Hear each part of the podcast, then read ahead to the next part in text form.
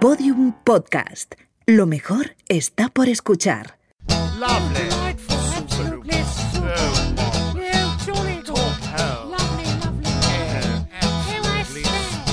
Lo que tú digas con Alex Fidalgo. You'll find us in high places, but we are not your friends. We use you and abuse you all for our untwisted ends. You think that it's your country, it's ours, you silly twits. We're the notorious, happy and glorious, clench of professional Brits. Hola amigas, hola amigos, ¿qué tal? ¿Cómo estáis? Estáis mejor, ¿verdad? Ahora que ya se puede salir a dar un paseíto diario, a- a respirar aire fresco y a desestresarnos un poco, ¿no? Estamos todos mejor, lo vamos notando en el ánimo y yo además vengo con muy buenas noticias, como bien sabréis ya si estáis escuchando esto, y es que el episodio 123 de lo que tú digas lo protagoniza nada más y nada menos que José Mota. Es alguien detrás de quien llevo mucho tiempo, por quien siento respeto reverencial por todos los cómicos que me han hecho pasar tan buenos ratos, pues como eh, Millán Salcedo, José Mayuste, eh, José Mota, Juan Muñoz, todos estos grandes clásicos del humor que siguen haciendo cosas, pues uno no puede evitar sentir esta, esta admiración y este, y este respeto. Y como os digo, mucho tiempo detrás de José, lo he conseguido al fin y ha superado mis expectativas, la verdad. Tengo que decir esto de uno de mis episodios favoritos, pero es que es así. Es así. Hace poco escuchabais el del doctor José Abarrubio y os decía uno de los más interesantes y hay matices. Este es uno de los de mis episodios favoritos porque me lo he pasado muy bien con José Mota y además ha habido química, ha habido una conexión, eso que no siempre se da y que para mí es muy fácil sentir. Es muy fácil darme cuenta de que hay una comodidad especial en la charla, de que además de yo estar muy interesado en lo que me cuenta mi invitado, hay una reciprocidad, mi invitado también me escucha con, con, atención y eso, que se produce esa química, que tú dices, yo podría ser amigo de esta persona, yo tendría muy buena relación con esta persona, comparto inquietudes, somos ambos curiosos y, y eso se transmite, eso vosotros lo vais a escuchar, lo vais a sentir y eso va a hacer que disfrutéis mucho de esta conversación en la que, para variar, nos salimos, eh, nos eh, prácticamente nos despedimos del personaje y estamos solo y únicamente con la persona. Bueno, como vengo repitiendo últimamente, sabéis que, que mi Instagram, en Alex Fidalgo, cada cierto tiempo voy subiendo recomendaciones de libros, películas y documentales que en algún momento se han mencionado en este podcast, que sé que a muchos os interesa. Y además, otra cosa que os interesa, que sé que os interesa y he tomado buena nota, es ver vídeo de, de, estas charlas, poder ver nuestras caras, nuestra comunicación no verbal. Entonces, ¿qué he hecho?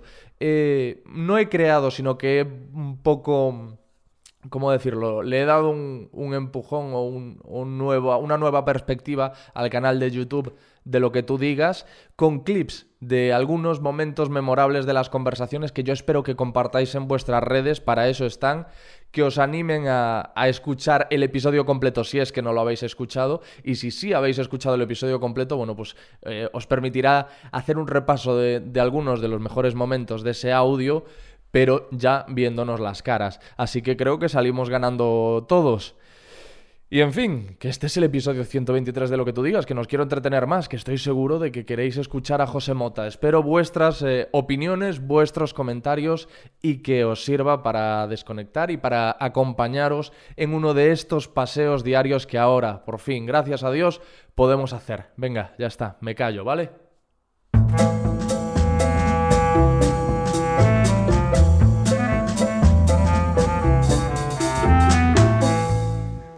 Ya, ya, ya me tienes aquí. Ahora sí. Ya ahora me tienes. ¿Qué tal? ¿Qué tal, muy, amigo? Muy bien, ¿y tú? Pues muy bien, muy liado, haciendo turismo de interior aquí en casa, ¿eh? visitando cosas, el cuarto de la caldera, el cuarto de planta. Tú, lo que eh, puedo. Lo... Es, es, lo que te iba a decir, que tú muy bien, en, en, tu muy bien, tu comunicación verbal ha chocado con la no verbal. Ha sido muy, Ha chocado con la no verbal. Ha sido Nah, muy bueno, bien ya... resignado. Sí, un poquito como todos, ¿no? No, pero bueno, no, es, es lo que toca en este momento, ¿no? Y hay que intentar sacarlo lo mejor posible. Aprovechando sobre todo para retomar cosas que tenía ahí en el cajón, guiones y cosas y proyectos que tenía un poquito aparcados y que por el trabajo normal pues no podía, no podía atender. Y aprovechando con los niños, la familia y descubriendo que uno tenía una familia también, ¿sabes? De repente dice, anda, caramba, tengo tres hijos, ¿no? Y, y compartiendo con ellos momentos. Entonces, bueno, pues toda esa es la parte positiva. Luego, pues, deseando salir como todo el mundo y abrazar y tocar a la gente. Si es que es- esto es así, tío. ¿Y, y tus tres hijos cómo lo están llevando? ¿Estamos ya en entrevista? Sí, sí, esto ah, ya es así, estamos en esto es entrevista. así, esto es así. Si hay, si hay algo de lo dicho que quieres que retire, lo retiro, pero... que va, que va. Eh, estupendo, ¿no? Que no lo sabía. Eh, pues eh, bien, bien. Sobre todo, ¿sabes qué pasa? Que eh, mi mujer y yo estamos súper volcados en, en tareas del cole, ahora que están haciendo clases telemáticas, pues tenemos que estar acompañando, acompañando a los niños, luego en las tareas que tienen que hacer después. Tengo una nena de 12, un nene de 6 y otra nena de 4, o sea que me toca estar ahí estrechamente volcado. La, la de 12, Daniela, es bastante independiente, ¿no? Con sus tareas. Es una nena que ama el- la lectura, el trabajo escolar. Normalmente las mujeres suelen ser más organizadas, ya de niñas en el cole y todo, y se, se centran mucho más. Es empollona Daniela, entonces, ¿no? Sí, de manera voluntaria, pero porque, ya te digo, está... eh, a veces le decimos, oye, como no hagas esto, cualquier otra cosa extra que no, extraescolar que no tenga nada que ver. Eh, no, lo iba a decir, es broma, ¿no? Pero decimos, te castigamos sin leer, ¿no? No, eso no es verdad. Tenemos la suerte de que, de que le, le- le apasiona, ¿no? Pero los nenes eh, son- más dispersos, normalmente. Están pensando más en las batallitas, en el juego y todo eso. Entonces ahí nos cuenta, nos cuesta hincar un poquito más el tiempo y dedicar más tiempo a, sobre todo al nene, al niño. Daniela tiene una idea de lo que quiere hacer el día de mañana, porque si es una niña tan enfocada, seguramente piense, pues yo de mayor voy a hacer esto y voy a estudiar para llegar a esto, ¿o no? Es que los días de mañana han quedado secuestrados Ya. por el presente absoluto ahora mismo. Que ahora mismo no hay día de mañana. hay aquí y ahora, ¿no? ¿Qué quieres ser dentro de cinco minutos? Joder, pues hay que hacer lo- los planes con más, con más, con, con- con- con un tiempo, claro, claro. Entonces, no, el otro día es que hizo, hizo una cosita. Normalmente nunca suelen salir en, en algo que yo haga en, en televisión o cualquier trabajo que yo, que yo realice. La verdad que en ese sentido mi mujer y yo hemos aparcado, crees, creemos que es lo correcto, ¿no? Lo- los niños tienen que estar eh, eh, metidos en su niñez, totalmente ajenos a lo que puede hacer el papá o la mamá o da igual, ¿no? Y, vino a hacer una pequeña cosita en un especial que hice de fin de año y la verdad que estuvo, estuvo muy simpática. Los niños suelen tener verdad actoral, como no tienen miedo, se muestran como son y por tanto se ven, se ven naturales casi siempre.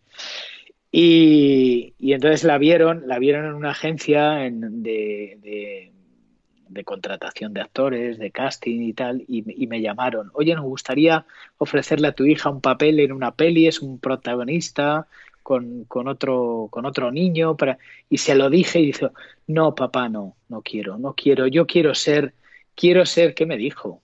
Bióloga, no sé qué me contó, y me quedo así, digo, ya, ya, ya. Dijo, papá, ¿te sienta mal? Por favor, déjame que yo decida a mí. Digo, no, cariño. Pero qué grande. Si yo- Sí. No, no, no. No le. Pero es no una, le es una señora, ciegan. es una no señora de treinta y pico años en el cuerpo de una Sí. niña de 13. Sí, la verdad que tiene un coco. Daniela tiene un coco brutal. Brutal. Es muy madura para su edad, sobre todo madura. Tiene una. Muy centrada, muy, muy madurita. Dice, papá, yo quiero, yo quiero hacer. Y yo entiendo que a ti te gusta lo que haces, pero dice, a mí me gusta, pero yo quiero, yo quiero descubrir eh, eh, bacterias. Mira, digo, pues ahora precisamente se necesita gente que apoye y tire del carro, ¿no? Porque las futuras guerras que vamos a librar me temo que van a ir por ahí. ¿eh? Las batallas. la batalla del hombre contra el hombre siempre fue absurda, pero ahora mucho más. Es que no tiene sentido. Las batallas que se van a librar en el futuro tienen que ver precisamente con la microbiología ¿no? y todo lo que queda. Esperemos que este infierno termine, termine lo antes posible porque esto ha sido un mazazo brutal. Es que se ha parado el mundo. Esto no había pasado nunca, tío. Se ha parado la vida. De repente, ¡pum! ¿No tienes la Eh, sensación entre- de que a veces estamos en una película? Sí, En una de estas distopías, en una película de Sí, sí. Hitchcock o- Yo creo que hemos vivido en una distopía y no nos dábamos cuenta, en el sentido de que nos pensamos, en- íbamos demasiado rápido a no sé qué sitios.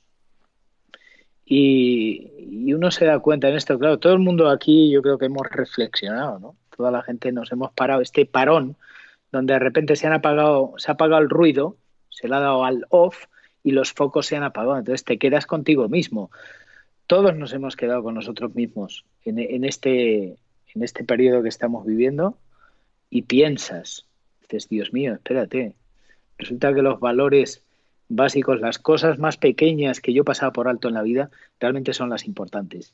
Es darle importancia al aquí y a la hora.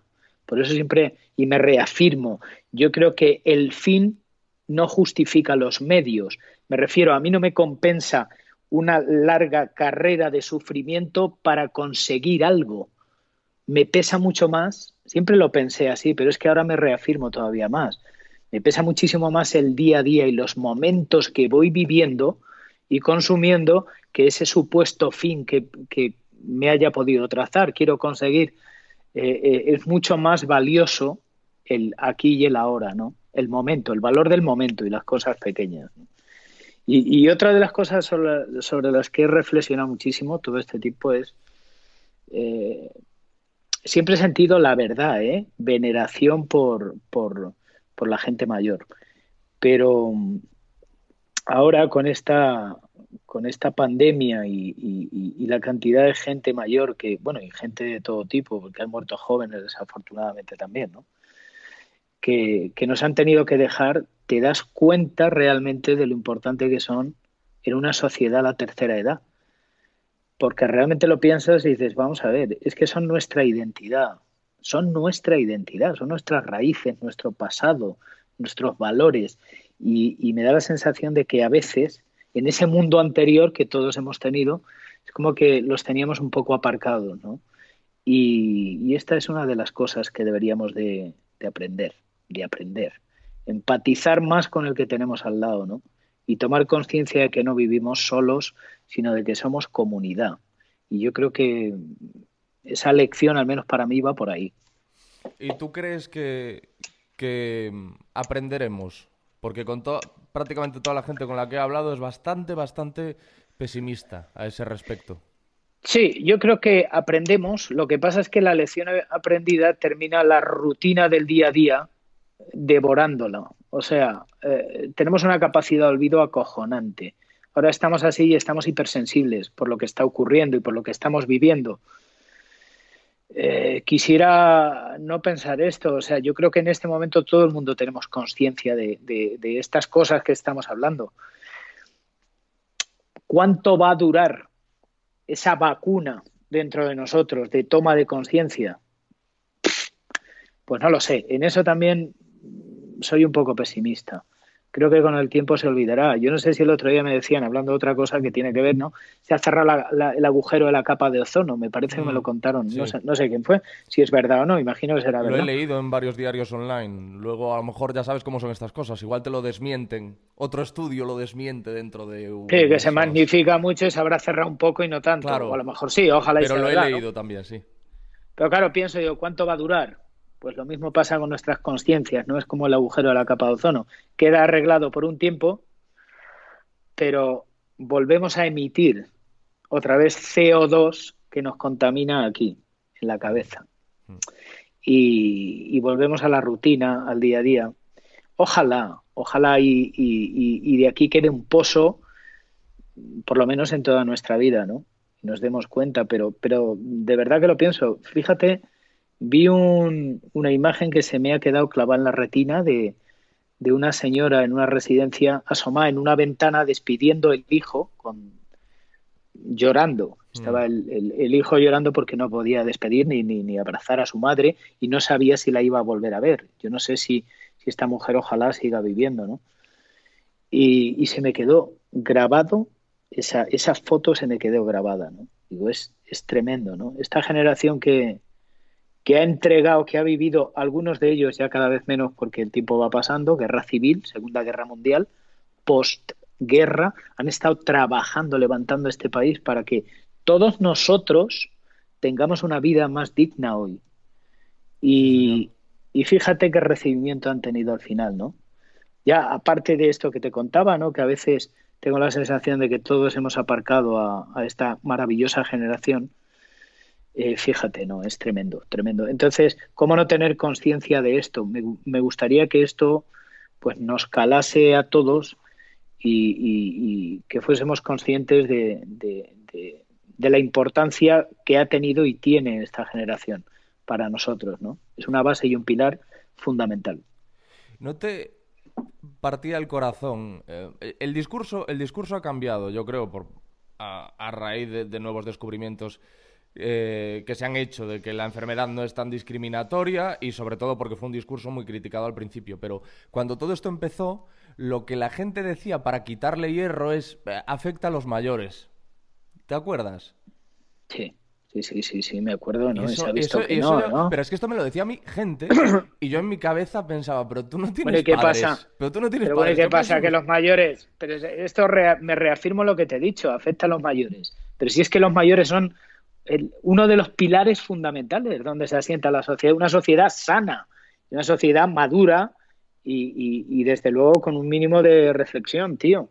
Es decir, vamos a ver que son nuestra identidad, de dónde venimos. Yo creo que uno es mucho más fuerte si ahonda en su pasado y conoce su pasado y abraza su pasado y no olvida su pasado. Y a veces me da la sensación de que en este país hemos dado la espalda. Yo, yo siempre he pensado, cuando empezó a entrar eh, cierto dinero en, en, España, años finales de los 70, 80 y tal, siempre tuve la sensación de, de ver como, como que le damos la espalda sobre todo al mundo rural, a los pueblos, mm. a los valores de los abuelitos, de que es maravilloso porque este país, entre otras cosas, tiene un alma rural riquísima y maravillosa. Y dentro de ese alma rural se esconden también valores de esos abuelos, de esos padres que nos han transmitido. Y, tuve la sensación, ahora cada vez menos, ¿no? porque yo creo que abrazamos muchísimo más eso, de que se le dio la espalda a esos valores como que todos éramos de ciudad, de repente. Y los pueblos nos avergonzaban, ¿no? Perdona. Como si las ciudades hubiesen brotado solas del suelo, ¿no? Exactamente. Yo tengo la gran fortuna de haber nacido en un pueblo maravilloso que es Montiel, que me ha enriquecido eh, muchísimo en, todo el trabajo que hago. ¿no? Yo creo que todo mi trabajo tiene mucho que ver con lo que he consumido de niño y, lo que he conformado, el paisanaje que, me ha rodeado y, la cultura de, de Castilla-La Mancha. ¿no? Y eso, eso hay que abrazarlo. Es que eso eres tú. Da igual donde pasado mañana uno vaya a poner su semilla, da lo mismo. Estados Unidos, Finlandia, da lo mismo. Eh, eh, soy de Montiel, afortunadamente, y tengo mi patria pequeña.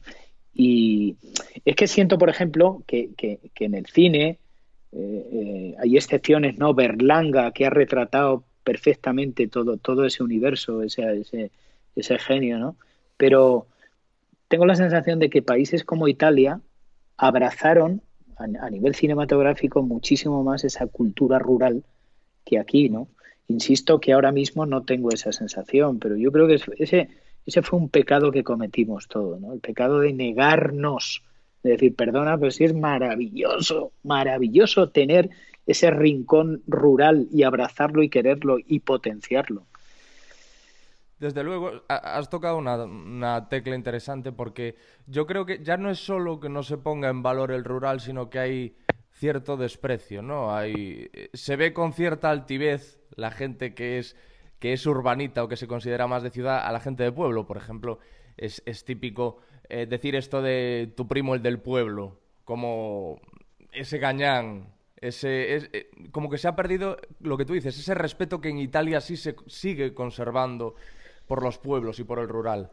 Yo siempre tuve la sensación, de verdad te lo digo, y, y a mí Madrid me ha otorgado, amo Madrid, me, me, me encanta, es una ciudad que siempre lo dije, muy cálida para quien viene de fuera. Aquí no se te pregunta de dónde eres. Mm. Y si acaso si te preguntan es ya te vas, pero, pero nadie Ya. te dice de dónde eres. Todos somos de Madrid y eso es maravilloso. Pero fíjate, yo he tenido siempre la sensación de que cuando he llegado a Montiel, el no ruido, el no ruido de Montiel me ha dejado escuchar cosas que la gran ciudad no me ha dejado oír. Y en lo pequeño a veces se esconde lo grande, lo grande.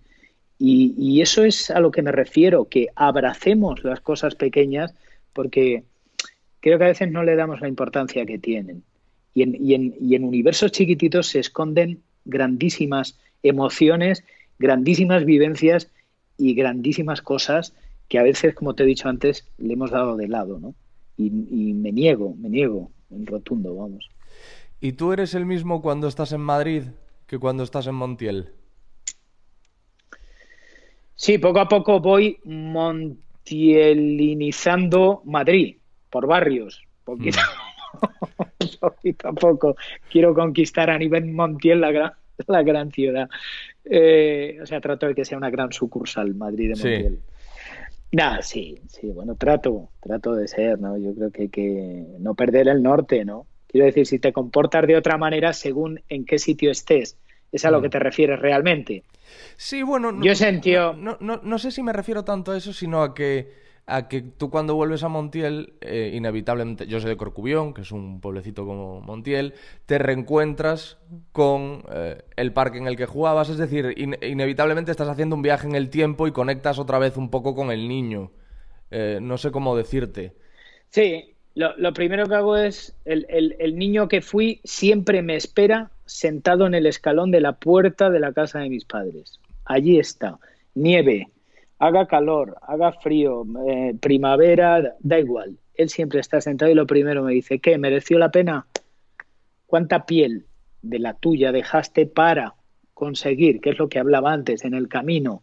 Es más importante el camino que los logros. Entonces sí, el niño, el niño que fui desde luego vive allí y, y- y quiero que viva allí porque soy de allí y es mi identidad. También es mi identidad Madrid, ¿no? Y, me ha dado, como te digo, pues a nivel profesional todo lo que tengo, ¿no? Pero, pero me es muy gratificante siempre volver al pueblo porque me reencuentro con, con, esa primera mitad de mi vida, mi primera gran etapa, que ha conformado lo que soy realmente. Y, yo creo que la niñez y hasta 20 años, yo he vivido en Montiel eh, de seguido hasta 21 años. ¿no? Hice el servicio militar y después Madrid todo esto. Pero no creo que haya una etapa en mi vida que me marque tanto. Has-. Entonces me, me es muy gratificante volverme a encontrar gente con la que afortunadamente sigo teniendo muchísimo contacto, ¿no? Los amigos de siempre y gente eh, familiares y demás. ¿Tú has dicho alguna vez que te gustaría, si tuvieses la oportunidad, no sé si pudieses pedir un deseo o tener un DeLorean, eh, tener una charla con tu niño, con tu yo de 10 años o de 8 años? Lo único que he leído es eso, no he leído qué es lo que te gustaría decirle o qué tema tienes pendiente tratar con, con José Mota Pequeño. No, Pepito Conejo, que te llamaban. No era Pepito, Pepito Conejo. Conejo en- en el cole, ¿no? Que de cole, sí. Pero sí, sí, Pepito te- tú, Conejo. te, tú te- recuerdas haber dicho eso, que te gustaría mm, ir a charlar con, con tu yo niño y decirle un par de cosas. Tiene, tiene que ver con lo que te he contado. Yo creo que el niño que fui, pues en ciertos momentos, eh, en, en algunas cosas se podría enfadar conmigo, decir por qué, por qué. te- He leído una cosa ahora que, que me ha hecho reflexionar. Dice, el, el- la felicidad es el no miedo. Cuando no tenemos miedo somos miedo. felices. Claro, cuando eres niño no tienes miedo, tienes miedos inmediatos. Si te- me pillo el dedo con tal, pero vives con intensidad el momento. Que es un miedo coherente el miedo del niño. El de me pincho con esto es un miedo Es que los miedos se aprenden. Los miedos se aprenden. Claro. Yo me acuerdo, fíjate, me acuerdo, te voy a contar una cosa muy curiosa. Eh, ¿Qué tendría yo entonces? Seis años. Me acuerdo que falleció mi abuelo y, la casa de mi abuelo estaba pegada a mi casa, ¿no? Y yo entraba con, con, con mucha frecuencia a la casa de mi abuelo, estaba vacía, lógicamente, la puerta que daba a lo que era el corral, los corrales que mm. comunicaban ciertas casas, ¿no? Y, solía entrar a, porque había muchos periódicos, eh, eh, bueno, pues por el suelo, cositas, yo miraba, miraba y tal. Y me acuerdo que un amigo mío me inculcó un miedo que yo ni había pensado ni, de, no, es que me han contado, tendría él, yo tendría seis años y él tendría nueve, diez. Hmm. Dice que los muertos se aparecen y vuelven de... Me, me acuerdo de esa sensación de tomar conciencia de ese miedo, decir, hostia, espera, espera, espera, espera. Bueno, pues a partir de ahí o entraba con alguien o ya no entraba solo, ¿no? Entonces hay muchos miedos que se, que se, que se aprenden, muchísimos miedos que se aprenden y entonces te secuestran. El miedo es la esclavitud. Y es claro, no tienes libertad, no vives, vivir con miedo es vivir eh, eh, esclavo, esclavo. Hmm. Recuerdo, ¿te acuerdas de la secuencia de Blade Runner donde dice esto es vivir con miedo, que es Roger Howard eh, está muriendo, dice, esto es lo que significa ser esclavo, ¿no? Vivir con miedo. Y eh, es eso, ¿no? vivir con miedo. Entonces el niño, a la pregunta que me haces, ¿qué conversación tendría? Pues me, imagino lo primero que haría es abrazarle y, charlar con él de, de, cuánto, de cuánto sea se ha cabreado conmigo. Es, lo con que el adulto. ¿Tú crees que tú, que tú has decepcionado a tu niño? Cuando uno lo que pensaría es que todo lo contrario. Joder, eres una persona de éxito, te ha ido, te ha ido bien, eres, eres conocido, eres querido, y me sorprende que me digas que a tu, que a tu niño le tendrías que pedir disculpas. No, como todos, en, en, cosas tendría que pedirle disculpas por, por haber vivido a lo mejor con, con miedo mm. e inseguridad o en, toma de decisiones miedo e inseguridad en cosas y en otras pues sin duda ninguna creo que me abrazaría y estaría, estaría contento, pero todos tenemos eh, algún lastre que tirar del globo de nuestra vida, ¿no? Es decir, suelto esto, esto, esto lo tiraría, esto también, esto. Todo el mundo tenemos ahí lastre por tirar, ¿no? Y, y echar. Afortunadamente lo que te da la edad es, es lejanía sobre estas cosas, ¿no? abrazas mucho más la serenidad y, te alejas de ese tipo de cosas, de ciertas inseguridades, tomas las decisiones de una manera más serena, tomas distancia sobre las cosas, que es lo que básicamente creo que da la edad. tienes un plan, algo que tienes que hacer y, tomas distancia y dices, espera, ah, vale, bien, hagámoslo. Y, y, esa serenidad pues tiene que tiene que ver también con, el vivir de manera más, más, más tranquila y haber desalojado de tu vida miedos e inseguridades y ser un poquito más tú. En, en realidad es volver a el, a el niño que fuiste, mm. volver y no, no vivir secuestrado ¿no? por esas cosas. Eso tiene que ver con esto, ¿no? Entonces, siempre, lo he dicho, yo creo que uno es feliz en el juego de la vida porque los trabajos es representar, eh, ponerte un papel y jugar a, si el niño que llevas dentro lo tienes secuestrado, difícilmente vas a ser feliz. Hagas lo que hagas. Entonces quiero decir, si te devora, si prima en ti el personaje sobre la persona y vives con, con, muchísimos ornamentos que te has construido, no, espera, no, no quiero defraudar a este, pero tal, vives más de puertas para afuera que de puertas para adentro, pues vienen estas cosas. La insatisfacción personal, y, el no ser, no disfrutar, no ser feliz. Hmm. Yo eh, suelo hablar de que mm, tengo como un poco de complejo de Peter Pan, que no me gusta cumplir años, que me parece que a medida que voy cumpliendo años voy perdiendo muchas cosas, pero pensando en que gano, y está relacionado con lo que has dicho tú, eh, creo que gano mucho en gestión emocional en, claro. en qué hacer con lo que me pasa, eh, con lo que siento, en cómo interpretar mis enfados, en cómo eh, eh, perdonarme mis defectos. Por ejemplo, si en algún momento siento envidia, si en algún momento siento... No soy una persona muy dada al odio o al rencor, pero sí me enfado. Pero ¿no crees que eso tiene que ver con lo que hemos hablado de Sí, sí, sí. tener lejanía? Tomas es. lejanía so- sobre ti mismo, de alguna manera. Tomas lejanía sobre ti mismo. Te ¿no? analizas desde Y- fuera, ¿no? Claro, claro. Yo creo que eso es un poco la madurez. Y decir, espera, espera, espera. No seamos tan temperamentales. Vamos a, a tomar esta historia y sobre todo con serenidad. La serenidad para mí es, es también como una especie de ecualizador que te mantiene emocionalmente sin picos tan altos y sin picos tan bajos, ¿no? Es decir, bueno, voy a intentar no magnificar tanto eh, supuestos éxitos y al día siguiente voy a caer mucho, porque me va a afectar. Prefiero, prefiero no vivir con tanta negatividad cosas que a lo mejor no me gustan y, y bajar un poquito en la cima de la emoción, es decir, prefiero regularlo todo, es decir, dame la media, no me des Ah. picos. que si, si no tengo picos voy mejor, ¿no? Yo creo que tiene que ver con eso un poco. Te, te escucho ahora y me da la sensación de que esto lo has aprendido eh, como se aprenden las cosas, ¿no? Prueba, error. ¿En, al- en algún momento has sentido que perdías el norte o que lo habías perdido? Es decir, uy, se me está yendo un poco, tengo que volver a tierra o tengo que volver a encauzarme.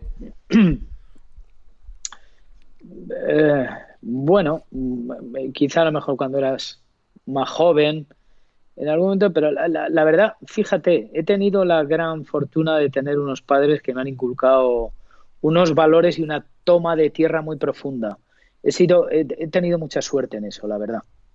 Entonces, esa identidad la he tenido muy clara, nítida, y, en ese sentido he tenido pocas confusiones, ¿no? O sea, que eh, siempre he sabido que he sido aquel niño que salió de Montiel para seguir jugando fuera y hacer cosas que le gustaban, pero si- sigo estando ahí de alguna manera y sigo siendo ese. No, ese, ese no es de las cosas, o no, es de- no son de las cosas que más me han podido afectar a nivel emocional o más me han podido desequilibrar. Hmm. No, pero bueno, la, la fama, desde luego, mm, por muchos casos que conocemos, no parece que sea algo a priori muy, muy fácil de gestionar. O Tiene quizá- que ver Sí. tiene que ver con precisamente con cómo de profundos pueden ser, bajo mi punto de vista, los cimientos emocionales y los valores que tú has recibido de alguna manera o te han inculcado.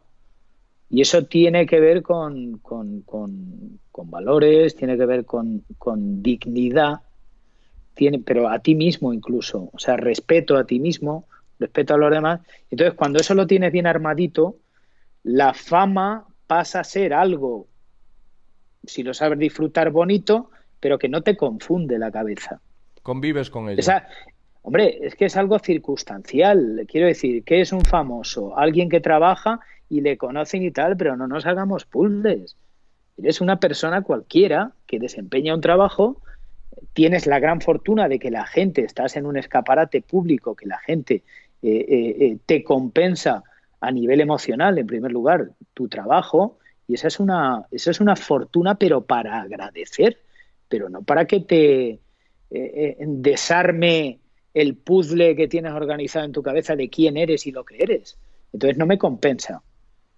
Decir, si el precio de la fama va a ser destruirme por dentro, no me merece la pena, en absoluto. Yo creo que lo bonito es vivirla desde la normalidad y la naturalidad.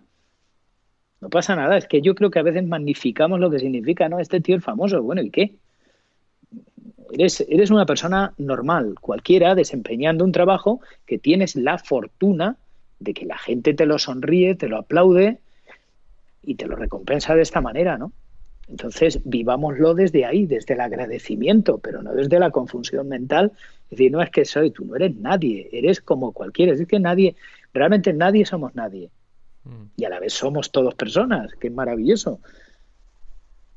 Sí, yo aquí trabajaba con alguien que también se, se dedica al mundo del humor y aquí en Galicia es muy, muy, muy famoso y la gente le decía cosas como, me lo invento, pero del estilo de, ay, mi vida es muy dura porque mi marido falleció y el único momento de alivio que tengo es cuando veo tu programa y es lo único que me devuelve la sonrisa y son mensajes que te están dando que son una invitación eh, muy sugerente y muy tentadora a sufrir un complejo de Mesías.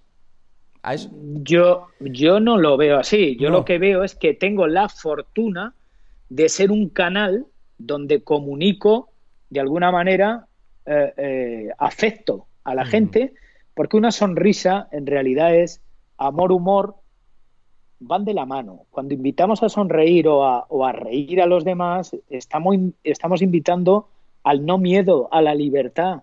El humor, mientras ríes, eres libre. Eres libre. Cuando eres libre, eres feliz. Invitar a la felicidad a los demás debe ser algo satisfactorio para nosotros, en primer lugar, como personas.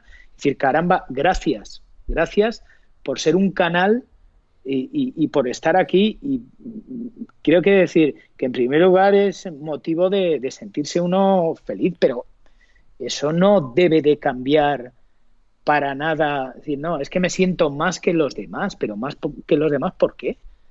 Yo creo que eso, esas ideas, que el ego, el ego siempre está intentando joder ahí abajo, pa, pa, pa, no, dame de comer, dame de comer. Pero no, tío, yo creo que estropea lo bonito de esta, de esta sensación emocional. Hmm. El, vivirlo desde la normalidad, caramba, yo creo que el darse a los demás es una manera de darse a los demás. Como la gente que, ¿y qué me dices, por ejemplo, de la gente que no se le conoce de nada y están haciendo voluntariado ayudando a los demás en hospitales? Sí, sí, sí.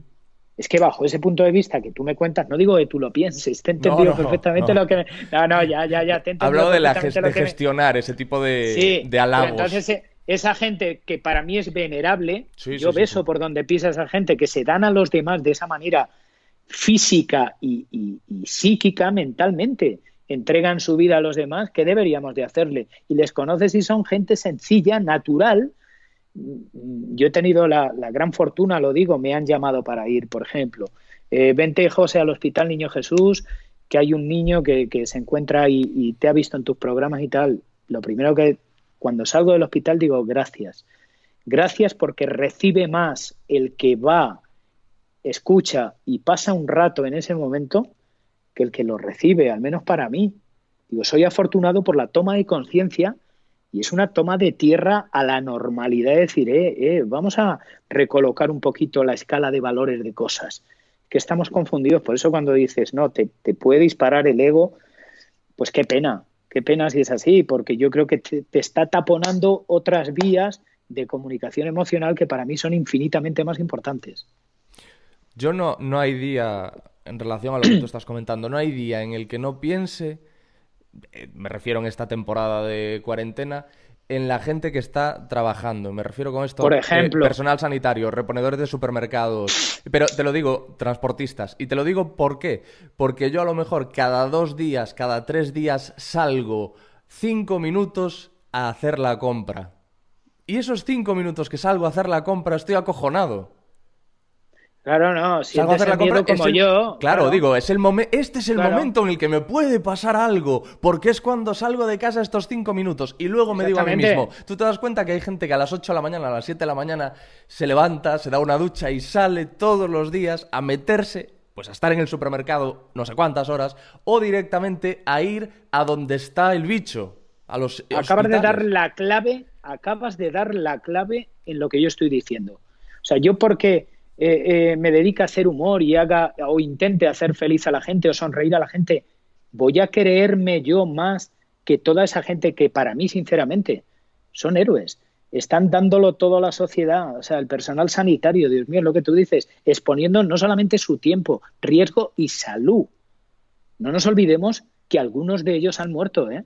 Sí, sí, sí. Y han dado su vida en el desempeño de esa labor. Cuidado. Entonces yo creo que a veces en ciertos eh, eh, trabajos como, lo que te refieres, ¿no? Es que eres, eres cómico o haces otras cosas, no, se te va a subir, perdona, perdona, perdona.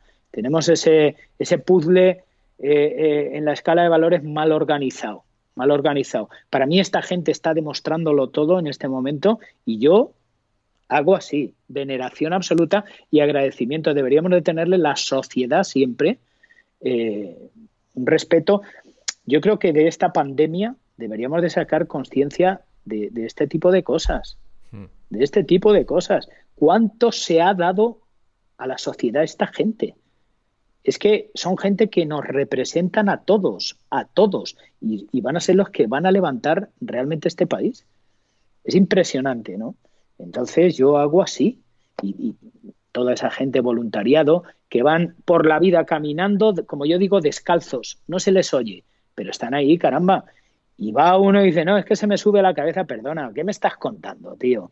Vamos a normalizar las situaciones que uno desempeña. Yo vivo, desde luego te digo una cosa, eh, eh, vivo mi trabajo desde el disfrute absoluto y dando gracias por poder hacerlo. Porque en el fondo somos afortunados. Hmm. Y los que están, eh, como tú bien has dicho, ¿no? Sales cinco minutos, el otro día salí al supermercado. Yo creo que en todo este tiempo salido cuatro veces a comprar. Al lado de casa y he sentido miedo. Miedo, porque es lo que tú dices, digo, caramba, este es el momento en el que yo puedo pillar esto y como realmente no, porque te puedes rayar, ¿no? Llevas barba, ha dicho, no, quítatela porque entra por dentro de, tal, porque no ajusta bien la... mil rayaduras, que puedes pensar lo que te dé la gana. No, tal, no, este creo que se ha rimado más, no, te puedes rayar. Entonces, claro, piensas y dices, Dios mío de mi vida, personal sanitario, dice transportista, gente que está en el campo, para que la palabra esperanza tenga un sentido y siga teniendo un sentido y que mañana tengamos una vida eh, eh, lo más parecida a la que teníamos. Entonces, ¿qué puedo decir a eso? Gracias, gracias infinitas a toda esa gente que se está dando del todo.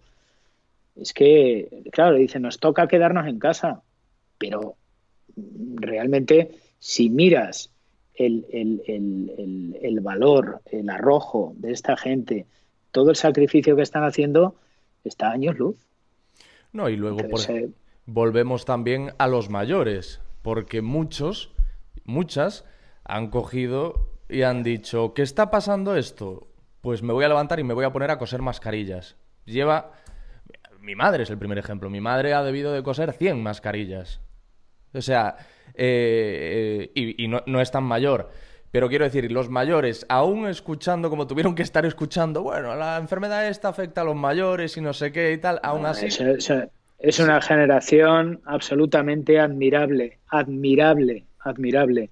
Y, y, hombre, toda la gente mayor. En este país, como te digo, es que han sufrido mucho guerra civil, guerra, Segunda Guerra Mundial, posguerra, hambruna, y están ahí y están ahí. Entonces, esa toma de conciencia sí que me gustaría que nos durase el máximo tiempo posible, porque creo que se lo merecen, porque han dado su vida para, tengan, para que nosotros precisamente ahora, lo que te he dicho antes, tengamos una vida más digna y podamos disfrutar. Y es que lo que estamos disfrutando nosotros y hemos disfrutado hasta ahora tiene que ver directamente con ellos, con los que se han sacrificado y se han entregado y han entregado parte de su vida. Entonces, eso es de, ser muy desagradecidos, olvidarlo y echar, echarlo ahí en el pozo de, del olvido. Eso no puede ser. Entonces sí, que nos pase a nosotros. Bueno, pues evidentemente tú no puedes vivir en, en, presente continuo sintiendo el carpe diem, ¿no? Se dice, no, vive el momento continuamente. Esto no se puede tampoco. Pero caramba, sí debería de calar todo esto que ha ocurrido en nosotros para intentar ser mejores, mm. mejores.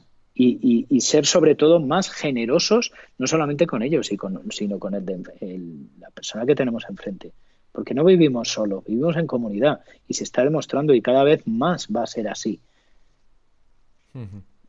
Y, esto que hemos hablado de, de la gestión del ego entre cómicos o personalidades televisivas, ¿tú esto lo has vivido como testigo, como espectador? ¿Te has dado cuenta de que hay algunas personas, evidentemente yo no, no, no, no te pido nombres, pero te has dado cuenta de que hay, de que hay gente que tiene problemas para entender...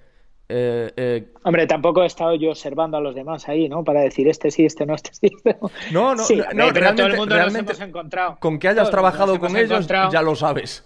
O sea, sin, todo el mundo los nos hemos encontrado en algún momento con algún tontaco de estos que dices, eh, madre mía, Dios mío de mi vida. Pero bueno, yo creo que esto tiene que ver con, con, con, el no estar en ese momento bien habitado por dentro uno mismo. Claro, yo Tiene te que lo, ver con eso. te lo pregunto en tanto que veo que haces buenos análisis y fríos eh, de la personalidad y la psicología. Entonces, ¿cómo lo veías tú cuando lo observabas en otros o lo sentías en otros? Eh, si tú puedes justificarlo. Pues hombre, he de, he de- he de reconocer que esa, ese tipo de actitudes o, o- o poses en la vida me han tirado siempre mucho para atrás. Me han tirado mucho para atrás. Y más teniendo la conciencia de lo, de lo que acabamos de hablar, perdóname. Si es que los héroes ni vuelan ni llevan capas. Los héroes son el personal sanitario, transportistas, gente del campo, gente, esos son mis héroes y los héroes realmente de todos. Lo están dando todo. Entonces, espera, que es que yo ahora mi ego me dice que tal. Eh, tú eres tonto, pero no para un rato. Eres tonto para siempre. Es decir, a las finas hierbas. No podemos, si nos confundimos y magnificamos muchas veces eh, cosas que no tienen ni pie ni cabeza. Esa es la realidad. Tú dices, y esto ya te lo había leído, que te has eh, reencontrado con tu familia en este, en esta nueva, en este momento de pandemia que estamos, que estamos viviendo. Yo, y esto es una suposición y te la lanzo para que tú me la confirmes o me la desmientas, tengo la sensación de que eres un poco workaholic. Y, eso es lo que explica que ahora, ante esta eh, circunstancia especial, hayas vuelto a valorar eh, el estar en familia, el estar en casa y todo lo que tienes. Bueno, a ver, ¿qué ocurre en mi trabajo? Que no paro. Estoy de aquí para allá, de aquí para allá, y vamos, ¿no? Tal. También es verdad que he tenido la gran fortuna de que mi trabajo me ha hecho inmensamente feliz, me ha hecho muy feliz. Por eso cuando me decía mucha gente, tío, vive un poco, no estés... Digo, ya, pero si es que mi vida tiene mucho que ver con mi trabajo, es decir, lejos de sentirme esclavo en mi trabajo me siento libre. A mí mi trabajo me hace libre, por eso te digo que soy un afortunado me hace libre, me hace volar, me hace la sensación de libertad cuando desempeño mi trabajo. Pero claro, hay más cosas. La vida no, no solamente se compone de, de lo, de, de mi parcelita, ¿no? Que es lo que hablamos. Están los demás que están a tu lado, ¿no?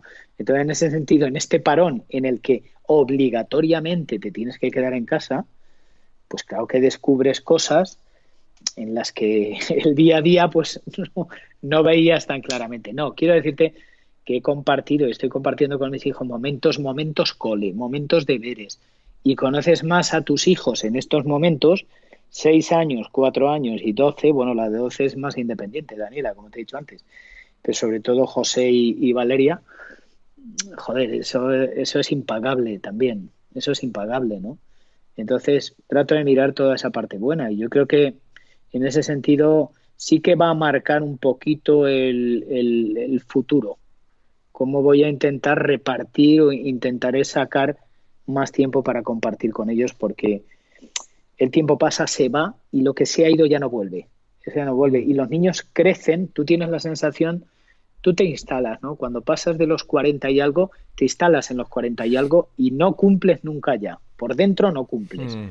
Pero vas viendo como el resto de individuos va creciendo y envejecen los demás. Tú no, es mentira. Tú envejeces igual que los demás. Claro, para ti no. Es como que te, te instalas ahí. Hablaba con una persona mayor hace poco y dice, caramba, si es que yo por dentro me siento aquella jovencita que tal y, me miro al espejo y dice, estoy metida en una crisálida. Algo que, que no me deja escapar, ¿no? Pero por dentro sigo siendo, sigue, eres, sigue siendo la misma persona. Pero el tiempo pasa y se va y tienes que diversificar y decir, bueno, vale, de acuerdo. Esto me hace muy feliz, pero vamos a, a- a también hacer aquí un corte importante y dedicarlo a compartirlo con, con tu familia, evidentemente. ¿Tú cómo lo llevas eso, José? Que el tiempo pase y se vaya. Eh, bueno, bueno, no, no, no por mí. No, quiero decir, no por mí, no, no, físicamente me da igual.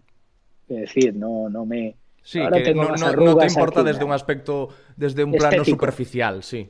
No, lo que me importa, eh, lo hablaba con Santiago. Santiago Segura y yo somos muy amiguete que cortas la vida. ¿Sabes, ¿Sabes cuál es la putada? La putada es que a medida que vas cumpliendo años, la percepción de la duración de los años es más corta. Sí, sí, sí, sí.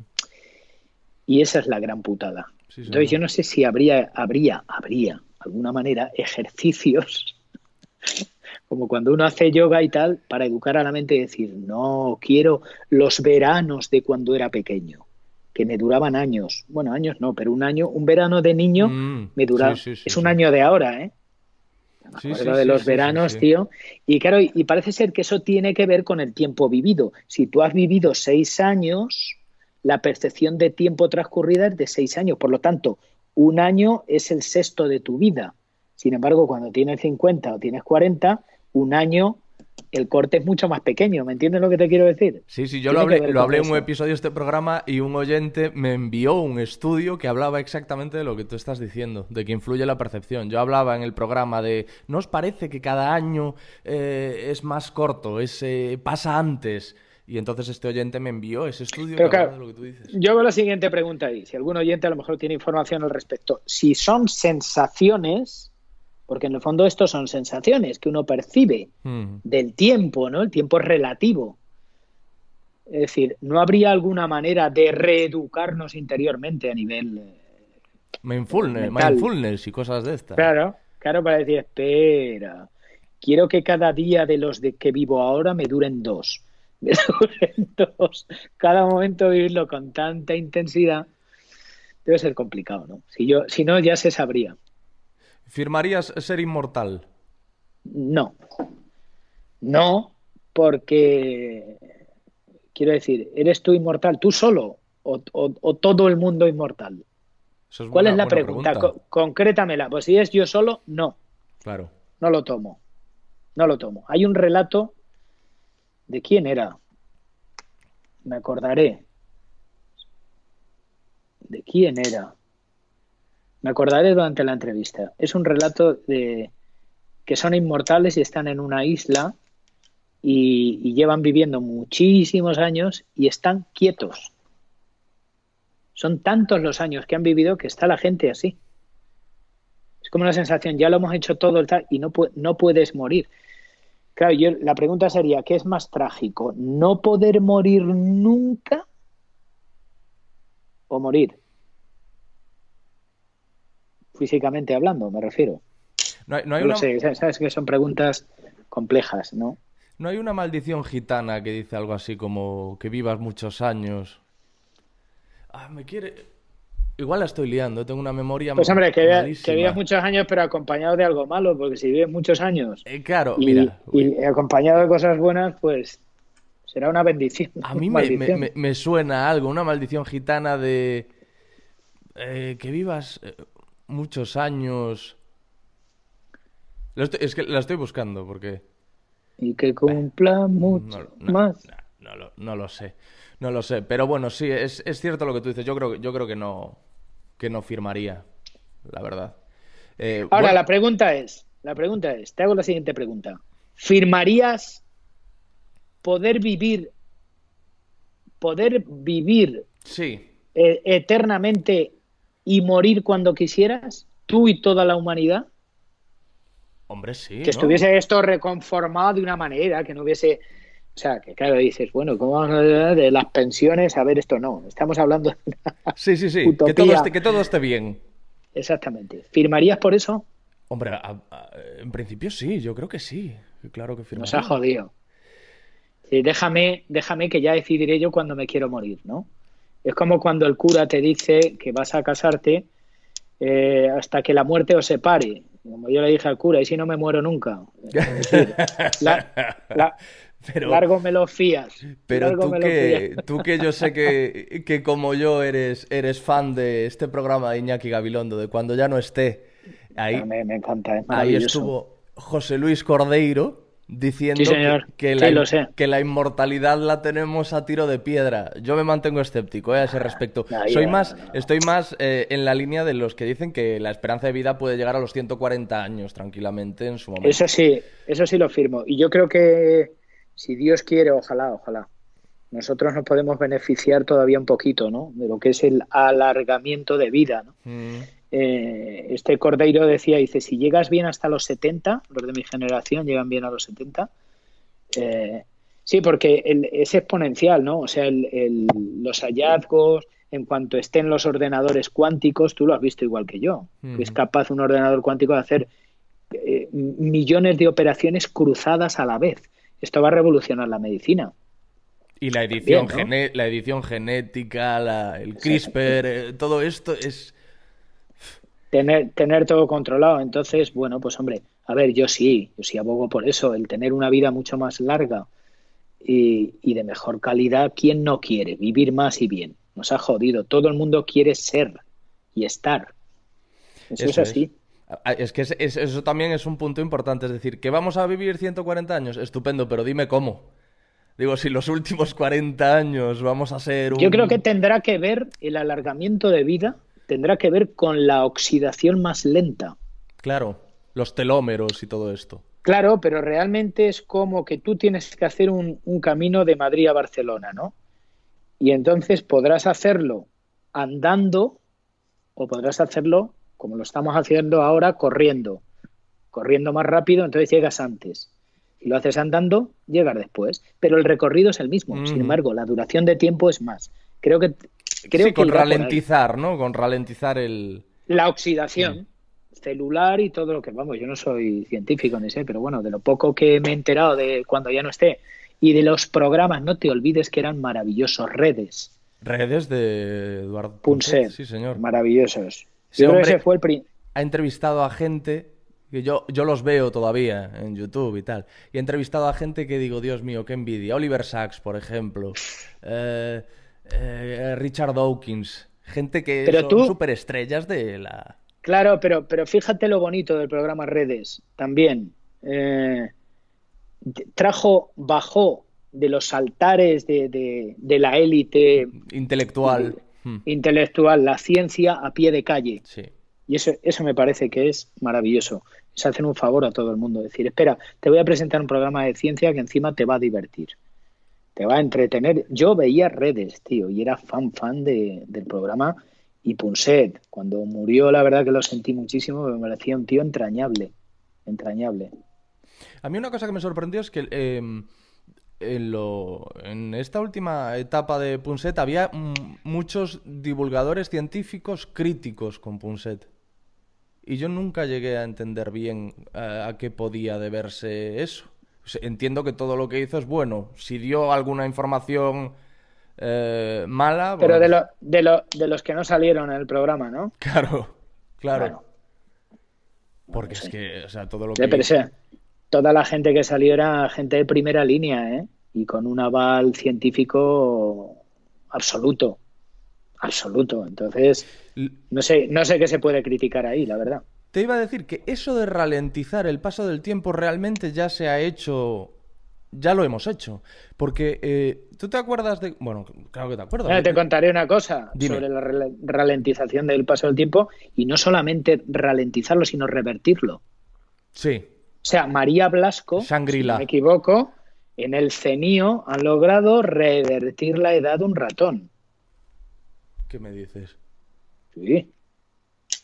Revertir, sí, sí. o- o devolverlo a lo mejor el ratón tenía siete años y No, esta- esta- estaríamos hablando, no lo sé, no lo sé, pero te aseguro que lo que estoy diciendo es, o, o- o tengo la información equivocada, pero bueno, María, María con la que tengo además amistad, María Blasco, es la que lleva el CENIO, eh, Centro Nacional de Investigación Oncológica de España, y, y allí, allí hacen estudios y sobre todo de esto, ¿no? Y ella me parece que logró hacer esto. Luego consúltalo Mm. Vía Google, consúltalo, María Blasco, rejuvenecimiento de un ratón. O sea, darle para atrás a la máquina y con resultados muy buenos. Y entonces, bueno, claro, todo esto de- le hicieron, yo no sé si Punset le hizo alguna entrevista o el mismo Iñaki Gabilondo. Y sí, sí, ahora recuerdo, no salió María Blasco, salió un compañero suyo y hablaron de esto y dice, claro, esto lo han hecho en un ratón. Pasarlo a un ser humano es más complejo, ¿no? O sea, que todo esto llevará su tiempo, María, pero María bueno. Blasco es oncóloga, ¿o no? María Blanco es oncóloga. Es- creo que sí, Sí. que es oncóloga, sí. Vale, Sí. vale, vale, pues tengo, tengo que, que mirar eso que me interesa. Yo lo que te decía es que lo de la ralentización del tiempo realmente ya se ha, se ha empezado a hacer porque una persona de 50 años hace mm, 30 no tiene nada que ver con una persona de 50 años hoy. 50 años hoy te la encuentras por ahí de jarana, ¿sabes? Y, y- y en 50 eh, 50 años antes era una, una persona mayor ya. Lo, lo, que quiere decir es que los 50 de ahora son los 13 de... Es, eso es, eso es. Esa, esas frases cuñadiles, ¿no? De, de joder, que la, la, noche es joven y los 40 bueno, de ahora... Pero es verdad. Joder, es verdad. A ver, no es descabellado decir que los 50 de ahora no, son no. los 38 de antes. Es así, es así. Por decir una cifra ahí rebuscada, ¿no? No, no es descabellado. Bueno, pues yo creo que esto tiene que ver con, con, la alimentación, que nos alimentamos mejor, la calidad de vida ha mejorado y por lo tanto la oxidación celular, imagino que será paulatinamente más lenta, ¿no? Y, y eso irá, y de hecho se está viviendo cada vez más años. Hmm. Llegar a los noventa y tantos años o noventa es ahora mismo no, no, no es tan complicado. Mucha gente que llega a noventa y tantos años, ¿no? Y hay un tipo de rejuvenecimiento que sí es posible porque, claro, tú sabes que se hacen una serie de pruebas, entiendo que médicas, para calcular tu edad biológica. Una cosa es la edad de tu eh, carnet de identidad y otra es la de la edad biológica, ¿no? Y se supone que con una dieta y ejercicio la edad biológica se reduce. Es decir... Pues mira, te voy a contar, te voy a contar. Adelante, cuéntame. Te voy a contar, esa, esa prueba me la hicieron a mí gratuitamente en la Complutense. ¿Sí? Sí. Y te salió que tienes 20 años, no me digas más. No, no, me hizo mucha gracia. Ya, ahora te, ahora te cuento, ¿no? Eh, me acordaré, me acordaré del nombre, ay, me acordaré del nombre de la bióloga que me hizo, que me hizo esto, a Santiago Segura y a mí. Y entonces nos hizo la prueba. Estás haciendo un clic y... con un bolígrafo. Estoy escuchando clic, estoy, clic. Estoy con la, con la ah, pues, esta se de escucha, los cascos. se escucha mucho. Sí, sí, lo, lo dejo. Soy marido, estoy aquí. Eh, y espera, espera, espera. Y Me salió que, Bueno. Sa- que Santiago No, tenía no, mira, 80 no, no, y tú te- 20. te lo- no, no tanto, no tanto, no tanto, no tanto. El amiguete, luego, si me escucha, amiguete, ¿cómo has contado eso? No, eso no, no eh, ya verás lo que pasó. Eh, es que intento, intento recordar el nombre de la bióloga que nos hizo la, la prueba, me acordaré. Bueno, Mira, eh, si no, Pero si no- una- si no una- te acuerdas, prueba la- tú me lo dices y lo aclaro yo. era- Después, eh, cuando lo entonces publique. Nos hace, la, nos hace la prueba, nos vamos, yo tenía, tenía entonces 50, tengo 54 horas, 50. Ujú. y, eh, y entonces me sale, me llama Mónica de la Fuente. Mónica de la Mónica Fuente. de la Fuente. Anótalo, salió en redes, ¿eh? Es que, es que me suena, que no, no quiero quedar aquí Pues de Italia. Y, mejor y que- además lo tienes, y pero pones me- me Mónica de la. Fuente, redes. Y entonces, me acuerdo, mi amigo More y yo comimos con ella en el restaurante de un amigo mío y me la presentaron, me la presentaron, joder, la verdad que te admiro mucho porque yo, como habitualmente veía redes, pues Mm. la vi a Mónica, joder, digo, me interesa mucho, estáis haciendo pruebas de edad biológica, tal, no sé qué. Sí, sí, sí, ve- ve- venga, caramba, te la voy a hacer. Pásate por la universidad un día y te... entonces me pasé y me la hice me la hice. Entonces se lo dije, el amiguete se apunta a todo, so- somos, siempre estamos como zipiza, como zipizape, los dos juntos. Amiguete, ¿te vas a hacer esto? Me lo voy a hacer yo también. Entonces me salió, me acuerdo que me llamó Mónica de la Fuente y dice, caramba, estarás contento, ¿no? Digo, ¿qué ha pasado? Que no. Y te ha salido 38. Con 50, ¿eh? Con 50, 30 38. 38, que me acuerdo que ese año puse una tarta vegana con el número 38. Celebré mi cumpleaños biológico. Ahí, lo pues ahí tienes el Sí, rejuvenecimiento. Hombre, hombre, dice, enhorabuena, ¿eh? Digo, ostras, tal, no sabía yo esto, tal, no sé qué, no sé cuánto, tal.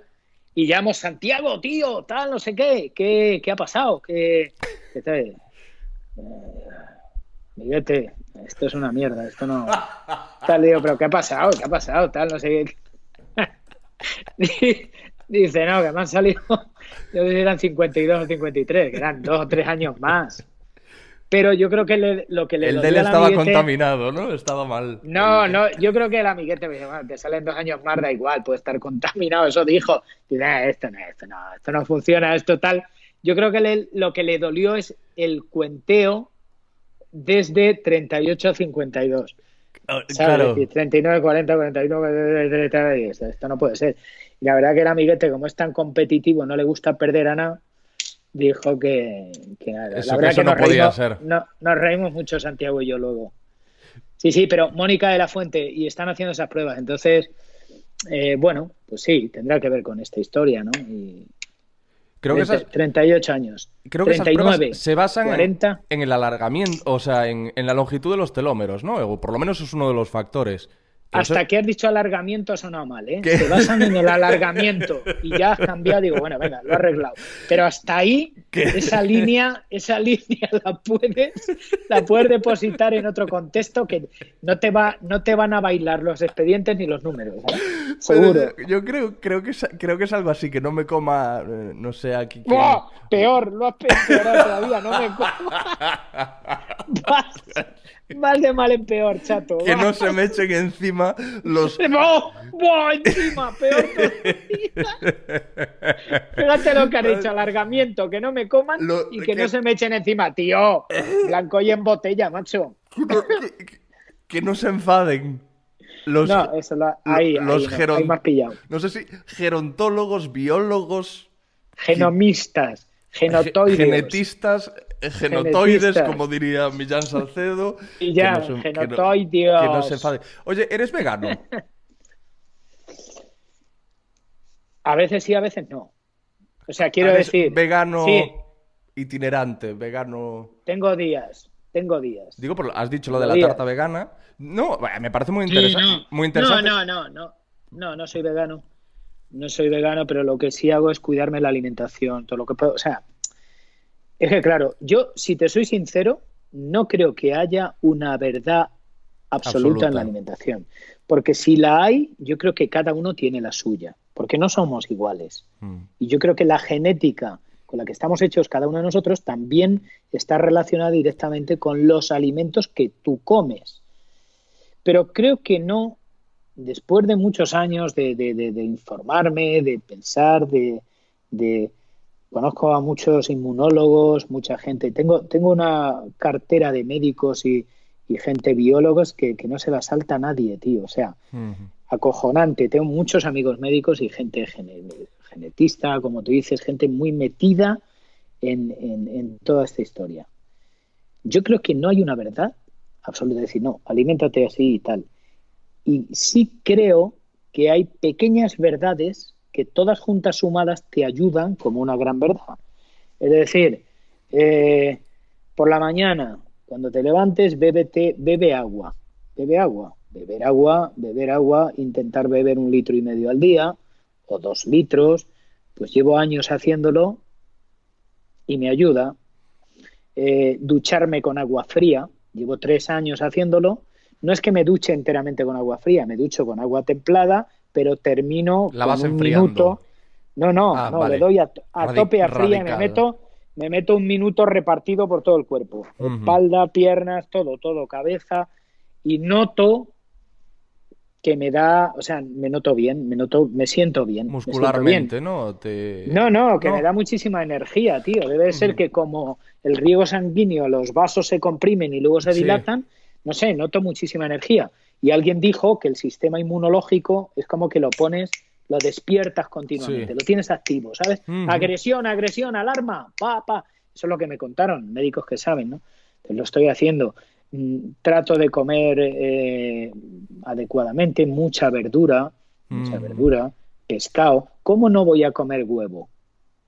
Me parece una atrocidad.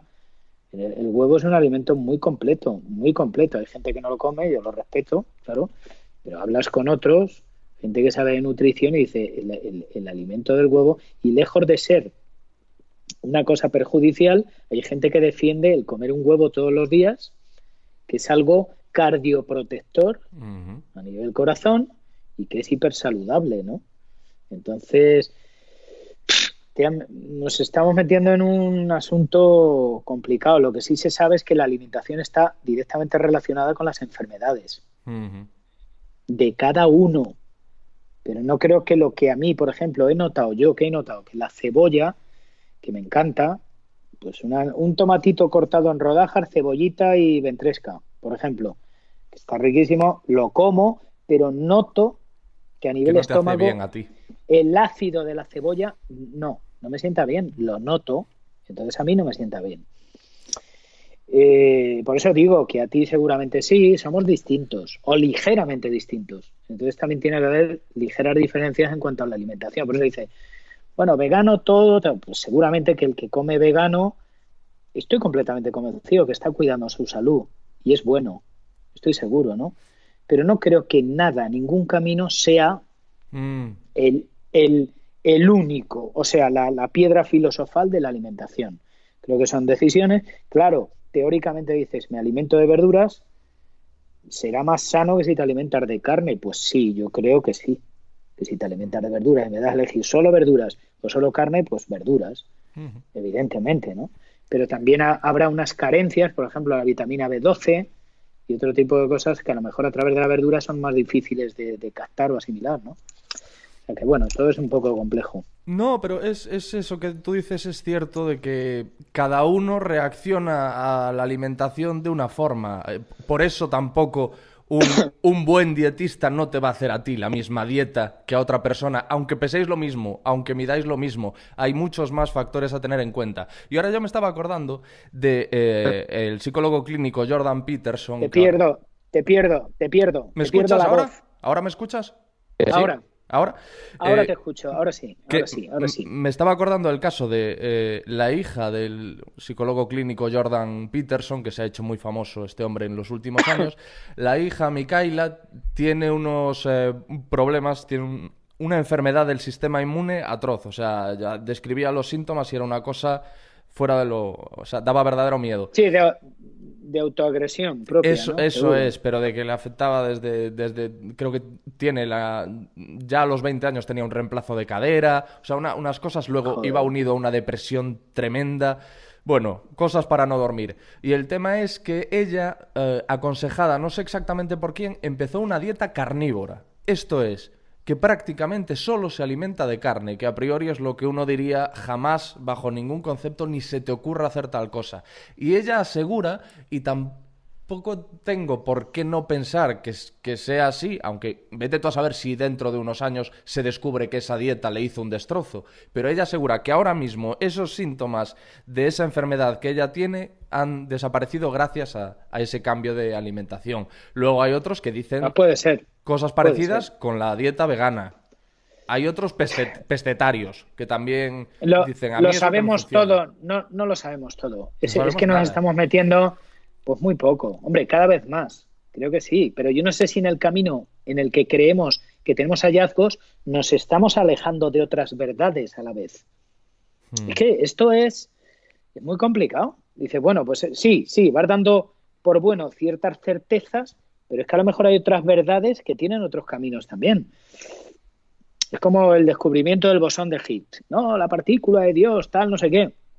Se han abierto 11 puertas distintas.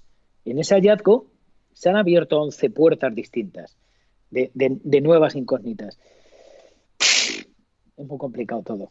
Yo creo que eh, conceptualmente, ¿no? Y, en, y en- es que es infinito todo. Do- ¿Dónde, dónde dices, ya, tengo aquí la verdad, abro y esta es la verdad absoluta de todo? Es muy difícil. Pero si no hay que irse tan lejos, José, eh, ¿debo usar mascarilla yo a día de hoy o no? Claro, como no lo sabemos, por si acaso Claro, nos claro, la eh, ponemos. Claro, te- pero con esto te quiero decir que un día nos dijeron que no. Al día siguiente nos dijeron que imperativo. Al día siguiente nos dijeron que recomendable. Y, y ya no te hablo, no estoy hablando de política, o sea, yo he hablado, Sí, con, no, no, yo he hablado con científicos y unos dicen sí, pero para no contagiar, otros dicen mejor eso que no llevar nada, eh, otros dicen a la gente de a pie no les sirve de nada. Sí, habrá quien dice que a lo mejor te entra el virus y se queda ahí, te hace más daño. Ve- Vete tú a saber. Ya hay quien yo por si acaso, por si acaso la llevo. Yo también. Voy y yo me, también. po- Y me pongo todo. Y guantes, Sí, sí. que es otra cosa que también dicen, incluso que es contraproducente, por la que eso sí es cierto. Sí, sí puede tener una base, o tiene una base, lo que dicen de la falsa sensación de seguridad. Porque a lo mejor tú te sales muy seguro de casa porque dices, llevo guantes, llevo mascarillas, es imposible que nada pase. Y a lo mejor te relajas un poco. Yo te recomiendo que lleves un metro de carpintero y que vayas midiendo el alrededor tuyo, metro y medio, desplegado, y a la redonda. Hice un, tuite, un hilo en Twitter con, con formas ingeniosas de, prote- de protegerse del coronavirus, porque hay gente que ha hecho de todo. Y hay uno que lleva un, un gorro de corchopanes Lo he visto, que cae. y marca cae la distancia. Y marca la Ah, distancia. no, No, no, no, no, lleva visto. un gorro de. Como, y lleva como si fuese, pues parece un helicóptero humano, con los Sí, que le cuelga, que le cuelga para aquí para que no entre. Claro, ¿no? y ahí es donde te dice hasta ahí puedes llegar. O sea, que esa es Claro, otra pero idea. bueno, de ese- ese es la importancia del humor, ¿no? En situaciones, en situaciones eh, trágicas, porque esto que está ocurriendo es una tragedia, pero, pero ese pequeño desahogo que tiene el ser humano de decir, bueno, me, me- me río de, de- de- de este tipo de, cositas, ¿no? Al menos es, es como una vía de escape, ¿no? De hecho, podría, podría existir el humor sin tragedia. No, no tendría mucho sentido, ¿no? Sin drama. El humor es la válvula de escape de cualquier tragedia. Y de hecho, ¿quién lo, quién lo dijo, no? Comedia es tragedia más tiempo. Es eso. Es eso, ¿no? Sin duda ninguna. No, es, es- es- es una liberación. El humor es eh, liberación. Y ahora que estábamos hablando del tiempo, tú, eh, por tiempo, has, has- has vivido algo que yo no y me gustaría que me contases qué es, y fíjate el, el cambio absoluto, ¿eh? Que es sacar a bailar, los tiempos en los que para ligar se sacaba a bailar. Y me encantaría saber cómo era eso, porque Sí, te, yo lo te- viví, te estoy preguntando viví, esto en lo los tiempos en, lo- Baila. en los que no sales de casa para ligar. No, no por el Bueno, coronavirus, digo. Tenía aunque- gracia, ¿no? Porque cuando era un sí, bailas. Porque era la pregunta era bailas. No era que te acercabas y decías que escucha un momentito. Estaba pensando ahí que no. La pregunta universal era, o, o al menos en este país era, ¿bailas? ¿Bailamos o bailas? Cuando era sí, bien, pero cuando Mm. era un no, solo te quedaba decir, bueno, pues venga, vamos, vamos y eso ya nos vamos hablando. Nos vamos hablando. Porque si es un no, ¿qué haces ahí? O sea, no, no, no te podías quedar a, a hablar. pues, es decir, es un no, no, no- le apetecerá tampoco mucho la conversación. Era asumir el riesgo del corte del no, ¿eh?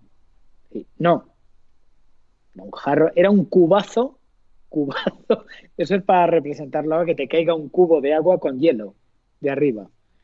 Y entonces te ibas, vale, vale, o venga, nos vamos viendo. Nos vamos, nos vamos viendo. Pero, pero el noble arte de enviar a un amigo no se estilaba entonces, de mandar a un amigo. Ah, Pre- de- pregúntale a la Mari si quiere bailar que si conmigo. baila, que si, eso es un jeta absoluto. Eso- o sea, tú es- conoces, tú conoces esa, esa doble bifurcación Esta- de utilizar a otro Sí, para hombre, el de- desvío. sí, de, de- ve- vete a preguntarle. O sea, que la- tú ibas por, por- ibas por la M30, pero había desvíos también, ¿no? Te voy a Claro, decir, vete, vete y pregunta. Es decir, a, a- a fin de, amor- cuenta- amortiguar el golpe, es una cobardía atroz. Bueno, claro, ¿qué ocurre ahí? Tiene su sentido, porque el cubazo no te lo llevas tú. Claro. Es, es menos de medio cubo el que te cae a ti, porque viene tu amigo y te dice que ha dicho que no.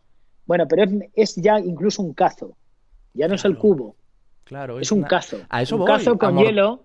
Y es que al otro tampoco le cae en la negativa del otro, pero te das cuenta cómo hacen falta mediadores. Hmm. Negocia, ne- ne- ¿Cómo era? El negociador, ¿no?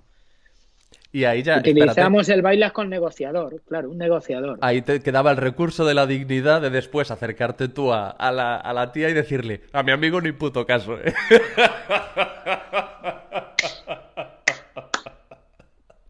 No, no hagas caso, nada, que Es un- pesado. es un inven- un inventor, vendías, es un lo vendías inventor. dos veces. Eso es negar a alguien, pero vamos, no, más allá de la negativa, es, es la hostia. Es decir, salvo mi dignidad como diciendo, oye, que yo no, que a mí no me interesa tampoco, ¿no? ¿Y qué va a pasar Oh, ahora con, con- con el enrollarse? Si ya el enrollarse peligraba ahora con las aplicaciones y no sé qué, ¿quién es ahora el gallito que va a una discoteca y, y se come los morros con, con una chavala? Pues te- te- lo tendrás que hacer, te tendrás que comer los morros por Bluetooth. Es que no hay otra. No hay otra, al menos hasta que no pase esto. Yo creo que con el pasaporte inmunitario este, que por cierto es otro tema que trae cola. sí, sí, sí, es. Yo qué sé, hombre, hasta que no va, va a tardar esto en normalizarse un poquito. Mm. Yo creo que sí. ¿no? Volverán las oscuras golondrinas, sin duda, pero la gente, la gente necesita tocarse. Eso, otra frase que podía estar en otro contexto. Sí. Pero la gente necesita tocarse, la gente necesita abrazarse. Este país es no se entiende.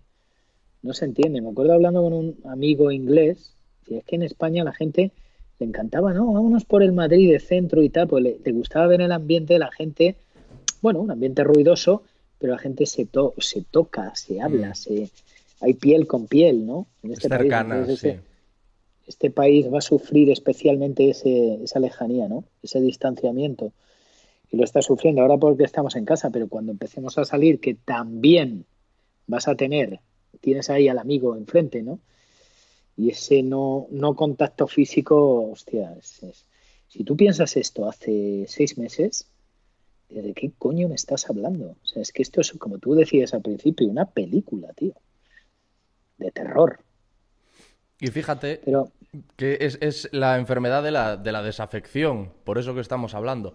Porque, por ejemplo, ha tenido menos incidencia en países nórdicos y hay quien considera que puede tener que ver el hecho de que allí son mucho menos cercanos, son, hay mucho menos afecto social, por llamarlo de alguna forma.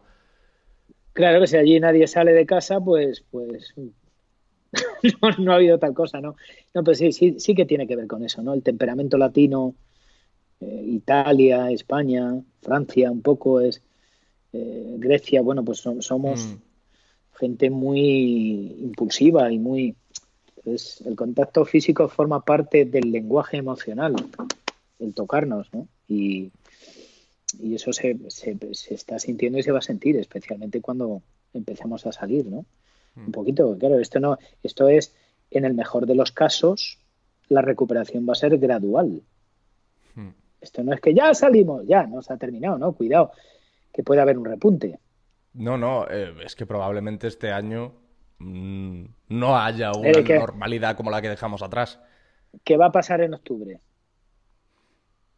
Yo creo otra vez contagios, Claro. no, joder, es que tela. Hombre, imagino que a todos nos pillará más preparados, a todos, ¿no? Y que, y que pero, hostia, macho. Hombre, Por yo eso quiero digo- pensar que la siguiente la controlaremos bien. Portugal ya ha demostrado, por ejemplo, que se puede controlar, que se puede actuar de otra forma. Quiero pensar que aquí ya nos pillará resabiados cuando vuelva. Quiero pensar. Yo creo que la humanidad se va a relajar un poco en cuanto, hombre, haya medicación, Ah, medicación bueno, claro.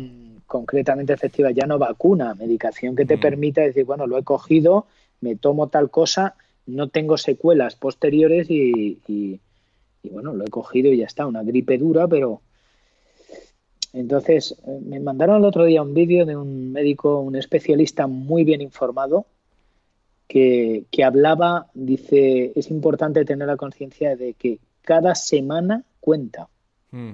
Cada semana que pase en el que tú no lo has cogido, cuenta a tu favor en los hallazgos. O sea que la investigación va todo trapo, ¿no? Yo no sé cuándo habrá vacuna. No lo sé, pues claro, oye, dices, como en el mejor de los casos dentro de un año. Luego me, me, me mandaron de, de Oxford, no sé qué hallazgo de una vacuna que van a empezar a probarla. No lo sé. Sí, Ojalá también he leído solo- que a lo mejor en otoño había una. Eh, hay un montón de información que no sabes exactamente, que no sabemos interpretar. A lo mejor Lo que debería de haber cuanto antes es medicación Hmm. lo menos invasiva posible y, y efectiva. Eso sí, dice, bueno, lo he pillado, me tomo esto y vale, lo paso y ya está. Y no pasa nada, no pasa nada. Eh, esperemos, sí, eso. Yo creo que eso estará antes. Eso estará antes. Mm. Pero Lo es puñetero el virus este, es puñetero. ¿eh? es puñetero porque lo que da miedo es que no solo todavía no tenemos el remedio, sino que estamos viendo sintomatología nueva. Eso es lo, que me, Trombosis, es lo que me acojona a mí. que, que forma trombos, que tal. Parece ser que esto tiene mucho que ver con las autopsias que han hecho en Italia de gente, fallecidos, que han visto que, que forma trombos, ¿no? Coágulos, Mm, coágulos de sí, sangre, sí. ¿no? Y bueno, pues estarán investig- investigando por ahí. Claro, hasta que lo tengan atrapado al cabrón este, eh, dice, ya te, te conocemos entero, ya sabemos cómo estás hecho, cómo eres y cómo reaccionas. Hostias, ¿eh? Entonces, hombre, imagino que la humanidad a partir de ahora tomará conciencia inequívoca de lo importante que es la investigación a nivel microbiología y toda esta historia, pero a nivel mundial, porque yo creo que las batallas futuras van por aquí, ¿eh? Mm, ¿Tú no te has dado cuenta? Yo, yo he tomado conciencia también en todo este tiempo, digo, hostia, qué pequeño es el mundo y qué frágiles somos. El planeta es más pequeño de lo que yo imaginaba. sí, sí, Y sí. lo frágiles que somos que viene una dada el doble peor que esto. Cuidado, tío. Estábamos temiendo bombas atómicas y no sé qué, y, y misiles, y mira. Ojalá y esto influya en el dejarnos de tocarnos los, co- los cojones Unos a otros. Es decir, no, que, la, que el enemigo no somos, no eres tú, el de enfrente es otro, es otro y no se ve. Ojalá y traiga, y traiga en ese sentido algo bueno, ¿no? Mm. Veremos a ver, veremos a ver, pero habrá que esperar. ¿Qué, qué opinas tú de esto de mm, que están haciendo, que se, que, que se va a empezar a, a implantar ahora de lo que te decía, el pasaporte inmunológico, el que hagan un seguimiento, que te tengan geolocalizado para saber tus movimientos? Vamos, yo no sé si esto se hace, si se va a hacer, si eh, no lo tengo muy claro. Sé que se ha hablado de todo esto. Tengo la misma información que tú, tampoco estoy seguro, ¿no? En qué medida se ha, se ha estado hablando de todo Sí, esto, sí. claro. En qué medida coarta libertad, quita libertad y controla la enfermedad. Y controla la enfermedad, ¿no? Por fuerza mayor. Claro, ¿cómo medir esto? Es muy complicado. Es muy complicado, ¿no? Estamos en un momento en que, en que ciertas libertades quedan amenazadas totalmente por, por, por la pandemia, ¿no? Es la leche, ¿no? ¿Y cuándo se acaba? Claro, porque a ti te pueden decir, ahora puede acabar, eh, podemos controlar el virus ahora, pero que te digan, pero hay que seguir eh, controlando porque vendrá, hay posibles oleadas, entonces vamos a seguir en, Claro, pero, esta vía. pero, pero vuelvo a decir lo que hemos dicho antes, ¿no? Si tuviésemos la vacuna, en el momento en que haya una vacuna efectiva, probada y Mm. tal, todo esto ya no tendrá sentido ninguno, o, o creo que no, ¿no? Es decir, bueno, pues es una gripe más. Una gripe más, aunque sea más dura, pero la tenemos controlada. Nadie se muere. Es decir, nadie se va a morir aunque lo coja. Ese, ese es el gran temor de, de la humanidad, ¿no? Nadie, nadie se quiere ir, nadie quiere terminarse. Es que es normal. José, me queda la Biblia por hablar contigo, pero bueno, llevamos, ya te estoy, te estoy robando mucho tiempo y no me atrevo, ya me estoy empezando a sentir un poco culpable. Encantado, hombre. Yo espero que. Yo normalmente esto lo hago cara a cara. No lo hago, o sea, lo hago sentándome con la persona y me gusta mucho más, es otra sensación completamente diferente. Estoy disfrutando mucho esto también, pero bueno, son dos, son dos formas de, de vivir estas conversaciones Sí, sí. distintas. Espero que podamos tener otra más adelante. Encantado, encantado pero- porque me, ha- me lo, me lo he pasado muy bien, me ha parecido una entrevista súper interesante y, y cuenta con ello. Cuando podamos vernos a menos de un metro, a menos de un metro. ¿Tú te acuerdas aquellos, oh, gloriosos momentos en los que uno entraba a un ascensor y se le ponían aquí al lado? Sí, Y decís, ¿no sabías de qué hablar? Mm, sí, qué Esos bonito. momentos se, se echan de menos. Que ¿eh? sabías lo que, me- lo que había que- comido esa persona. Claro, llegó un momento en los 80, finales de los 80, primeros de los 90, inicios de los 90, que el recurso de parece que va a llover ya estaba Mm. agotado. Sí. Y hubo un vacío ahí de 8 o 10 años de que ya era silencio, se masticaba la tragedia. Pena. Lo- Sí, sí, sí. sí, No, y que dime. además lle- llega un momento en el que eres consciente de que, ese de que esa frase es un tópico y entonces es la que se te ocurre, pero dices, no, no voy a soltar esto, no le voy a decir lo del tiempo. Ojo, a- a- yo lo sigo viviendo, ¿eh? A mí me lo siguen diciendo. es- Lo de eh, frío hoy, ¿eh? Frío hoy. ¿Y tú qué dices? Sí, sí, ¿no? sí, Sí. Y vas a lo tuyo otra vez, ¿no? claro. ¿Por qué la gente mira para abajo o para arriba? Más para abajo. Sí, sí. Yo Más estoy para pensando, abajo. sí, yo, yo más... a- ahora ha venido a salvarnos mucho la vida en esas situaciones el teléfono, pero sí que yo soy de los, de, Ah, lo- sí, los bajeros. Yo también soy de, de mirar para abajo. De, de mirar para abajo. Acuérdate cuando no había teléfono móvil. Bueno, yo no sé si tú te acuerdas cuando no había teléfono Pero móvil. ¿Te fíjate, acuerdas o no?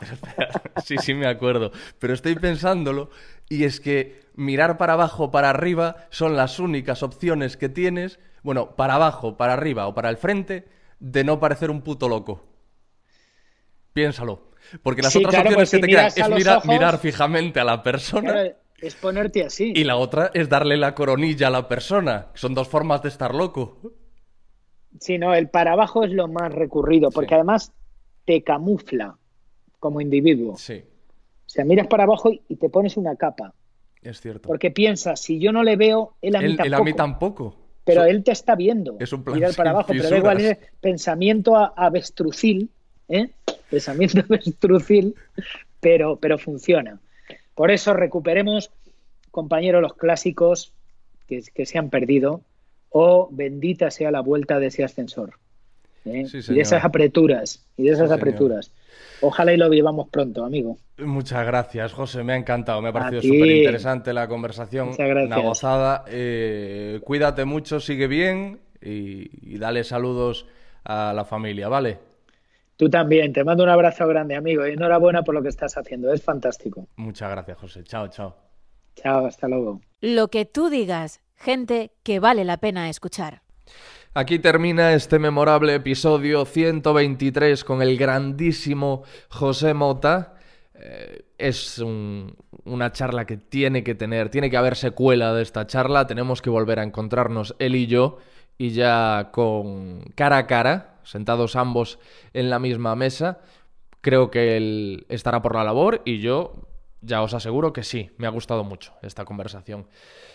Os estoy esperando a todos los que no me sigáis, que todavía no me hayáis eh, contactado por, por, por esa vía. Estoy en Twitter en Alex eh, barra baja Fidalgo y con la cuenta del podcast arroba LQTD Radio, LQTD de lo que tú digas, radio todo junto. En Instagram Alex Fidalgo, hay una página en Facebook Alex Fidalgo y hay también un correo electrónico alex lo que tú digas es, donde os recuerdo que estoy recopilando preguntas que me vais lanzando para el día que me anime a grabar ese especial en el que os voy a dar respuesta a todos. Tengo ya ahí almacenadas eh, unas cuantas, varias decenas, todavía no las he abierto a saber qué, qué pone ahí, pero la gracia va a ser que las abriré pues eh, en el mismo momento en el que grabe el episodio.